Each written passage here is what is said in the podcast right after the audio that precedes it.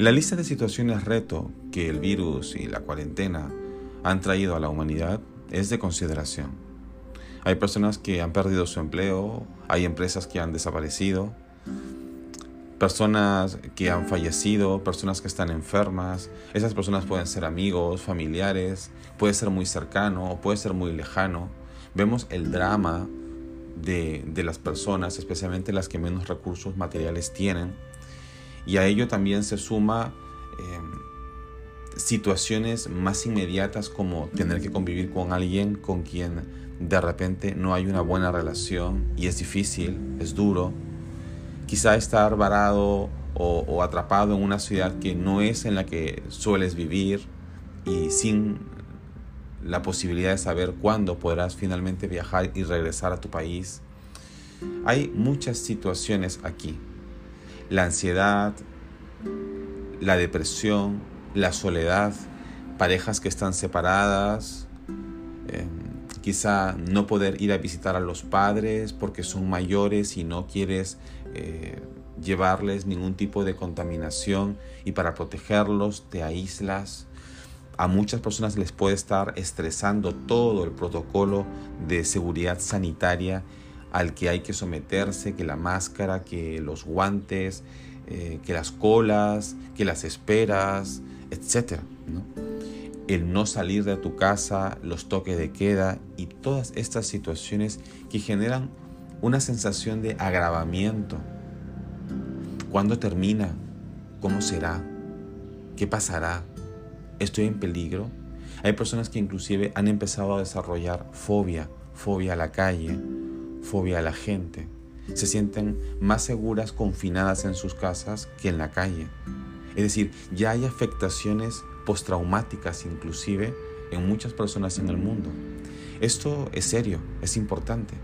Entonces, si a ello se suma que hay una maquinaria que habla continuamente acerca de esto en las redes sociales, en la televisión, entonces tú contribuyes a que este lado de la moneda, recordemos que toda moneda tiene dos lados, pues puede verse afectado notablemente por el hecho de que esto se ve aumentado, esto se ve eh, sobredimensionado. Pero el otro lado, el que pocas personas pueden estar viendo en este momento, se relaciona con cuál es la ventaja de vivir esta situación, cuáles son los beneficios que me ha traído esta situación. Cuando nos analizamos de cerca, podemos encontrar que hay muchos negocios, por ejemplo, que, como se dice popularmente, hicieron su agosto, es decir, venden cosas que son una necesidad o una prioridad y han potenciado sus negocios, ¿no? Así que podría ser que conozcas a alguien o que a ti te haya pasado esto. Se generaron nuevas necesidades de trabajo y en muchas áreas, especialmente en el mundo sanitario, se requirió de mayor personal, así que mucha gente que quizá no era contratada ahora es contratada por la necesidad que hay que cubrir en muchas partes del mundo. A mí en mi caso, por ejemplo, cuando tengo que dictar clases, porque enseño meditación hace 17 años aproximadamente, debo trasladarme por una ciudad muy congestionada y cuando hago esto, pues normalmente hay que lidiar con las cosas propias de una ciudad con tráfico y con contaminación. Pero ahora, cuando empezó la cuarentena, la dinámica de la situación cambió completamente. Porque ya no puedo salir de casa, ya no puedo visitar a mis alumnos cuando toman un curso privado o a, los empleados de una empresa cuando toman este, un, programa de formación eh, corporativo. Entonces empecé a hacerlo por el Skype y me di cuenta de pronto que no tenía que trajinar, que disponía de más tiempo para mí a la hora de abordar el dictado de clases o el atender a las personas. Y eso me gustó, porque gané mucho más tiempo, no tengo que trajinar y ni siquiera tengo que gastar en los traslados. ¿Qué otra ventaja he encontrado?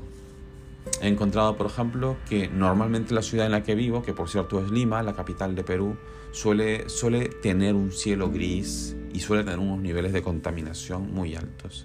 Pues ahora te imaginarás que los cielos están muy celestes, son hermosos, unos azules preciosos, y en la noche las estrellas. Hay unos días realmente fantásticos. El silencio, además, que produce eh, el toque de queda, la, poca circulación, siendo que además vivo en una avenida que normalmente ha sido altamente transitada, es para mí un gozo asombroso. Para poder hacer un podcast, para poder eh, dictar una clase, para poder meditar, ¿no? Antes inclusive tenía que usar los tapones en los oídos para poder dormir en la noche, las alarmas de los coches, los bocinazos, y eso desapareció. Y empiezo a disfrutarlo y puedo escuchar las avecitas cantando a la mañana o cuando ya va a ponerse el sol. Y es fantástico. Entonces, he empezado a ver esto. He empezado a ver los los beneficios que esta situación empieza a traer. ¿Qué otros beneficios crees que pueden haber a tu alcance? Quizá antes comías de forma muy apurada y ahora comes un poco más lento, más despacio, tienes más tiempo para poder hacerlo.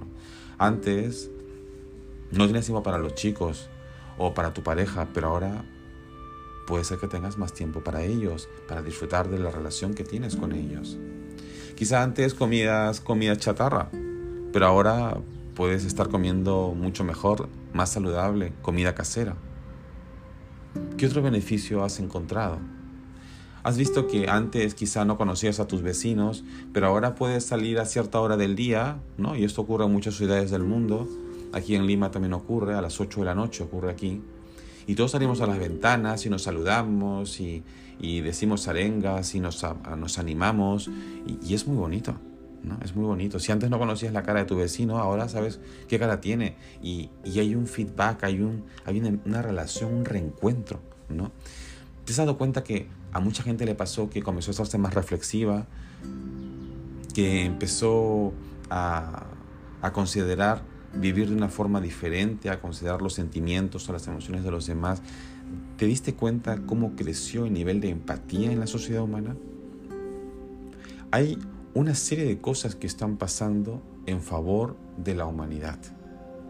Si eres capaz de verlo, entonces este estado de sufrimiento que suele ser una interpretación del dolor en sí, desaparece.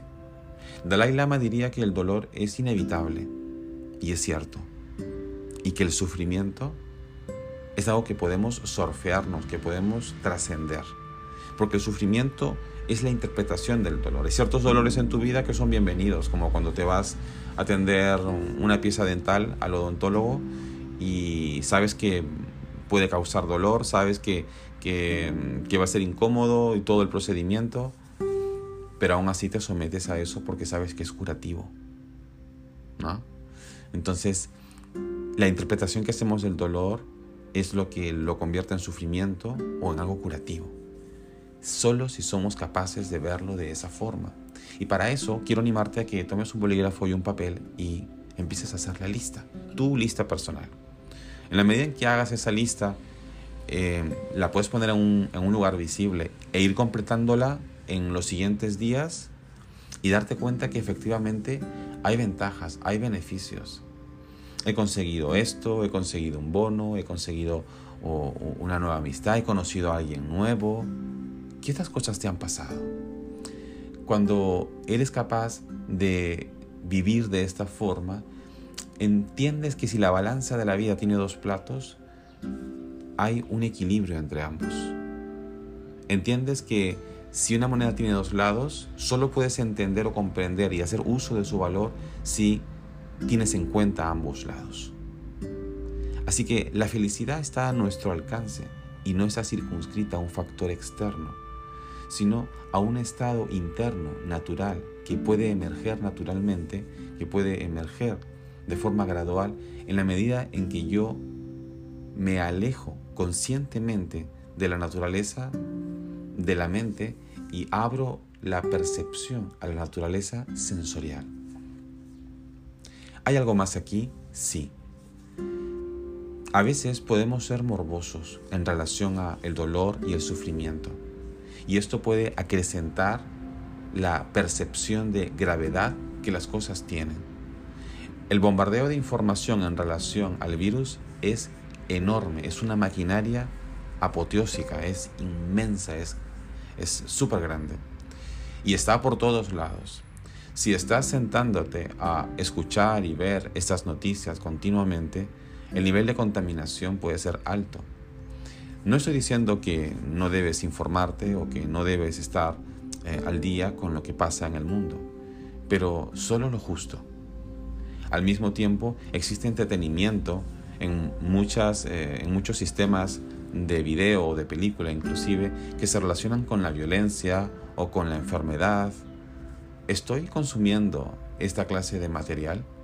¿Qué clase de videojuegos utilizo para poder entretenerme?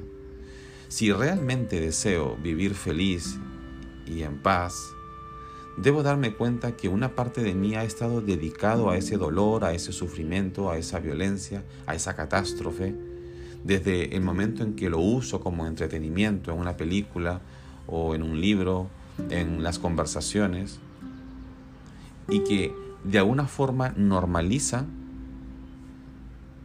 o estandarizan el dolor y el sufrimiento humano. Cuando esa no tiene que ser la razón de ser de la vida, es decir, no tendríamos por qué vivir mm, en un porcentaje tan alto ligados a esa cosmología, a, esa idea de vida.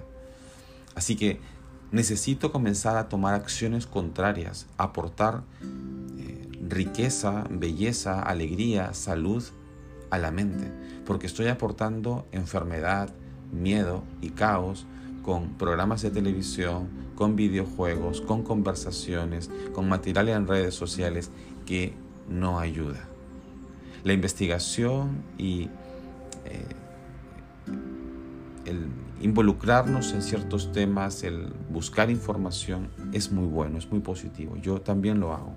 Sin embargo, debes encontrar el límite para no hacer demasiado peso en uno de los platos de la balanza del equilibrio. De esa manera no estás eh, completamente raptado hacia la visión de un mundo negativo, sino que estás viendo aquello otro que es positivo.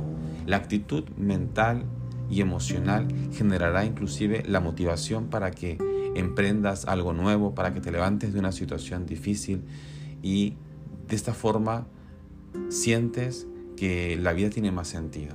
Cuando encuentras la ventaja, el beneficio, sabes que hay algo ahí para ti, que eh, la vida puede ser generosa, que puede ser maravillosa, solo si estás abierto a verlo. Y solo si estás abierto a verlo, entonces eres capaz de recibirlo y de vivirlo. Así que te animo a hacer esta lista, te animo a cuestionar un poco más, te animo a examinar las cosas con detenimiento, a bajar la velocidad con la que podríamos estar adelantándonos a hacer pronósticos catastrofistas en relación al futuro y comenzar a ver la riqueza, la belleza, la comprensión profunda que trae este momento para la humanidad a nivel colectivo, pero también a nivel individual.